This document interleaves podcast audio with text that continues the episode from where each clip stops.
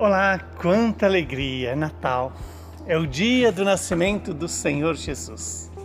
25 de dezembro. O Senhor vem ao nosso encontro para nos trazer a paz, para nos revelar o mistério da verdade, o mistério da encarnação. O evangelho de hoje é João, capítulo 1, versículos de 1 a 18. No princípio era a palavra, e a palavra estava com Deus, e a palavra era Deus. No princípio estava ela com Deus. Tudo foi feito por ela, e sem ela nada foi feito. Nela estava a vida, e a vida era a luz, a luz dos homens. E a luz brilha nas trevas, e as trevas não conseguiram dominá-la.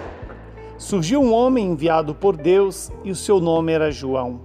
Ele veio como testemunha para dar testemunho da luz para que todos chegassem à fé por meio dele.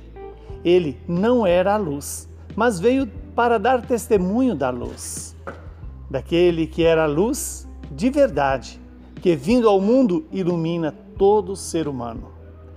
A palavra estava no mundo e o mundo foi feito por meio dela, mas o mundo não a quis conhecê-la.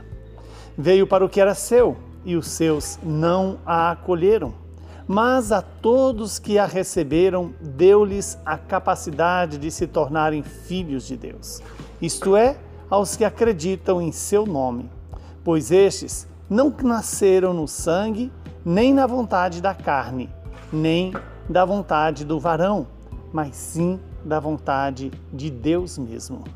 A palavra se fez carne e habitou entre nós, e nós contemplamos a sua glória glória que recebe do Pai como Filho unigênito, cheio de graça e de verdade. Dele, João dá testemunho, clamando: Este é aquele de quem eu disse: O que vem depois de mim passou à minha frente, porque ele existia antes de mim.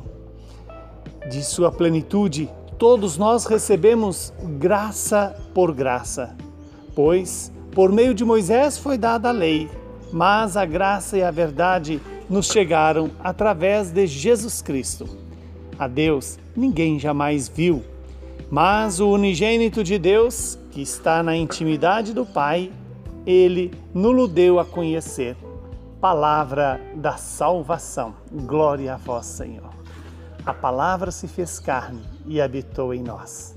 Por esta palavra, Deus criou tudo por esta palavra, Deus salvou a todos. E é esse Jesus que veio a nós, se encarnou no ventre da Virgem Maria, mediante a escuta e a obediência de Maria.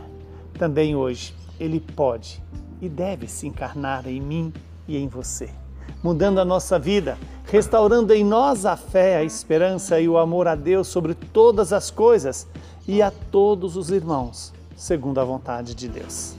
Que o Deus de misericórdia, neste Natal, possa gerar em nós o desejo profundo de uma vida santa, de uma vida obediente à palavra de Deus, de uma vida fiel à verdade e ao amor. Que esse Deus que nos deu o seu Filho amado possa também nos fazer verdadeiros filhos, segundo a obediência, segundo a fidelidade que vem do Espírito e nos faz obedientes e fiéis ao mesmo Deus que nos criou. Assim como pela palavra Deus criou, pela palavra encarnada Deus salvou e pela palavra proclamada Ele nos dá a chance de acolher Deus como Pai nosso e o seu Filho como nosso Salvador pela força santificadora do Espírito Santo. Quanta alegria poder celebrar o Natal, cantar o glória, dizer ao Senhor: Glória a Deus nas alturas e paz na terra aos homens, por Ele amado. Eu, você, é um amado, uma amada de Deus.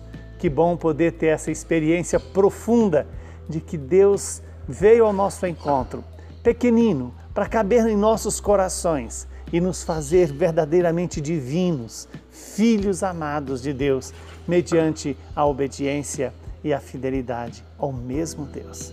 Que o Deus Todo-Poderoso nos abençoe, nos santifique, nos livre do mal e nos dê a perseverança nesse tempo do Natal, como tempo da alegria e da paz. Abençoe-nos o Deus que é Pai, Filho e Espírito Santo.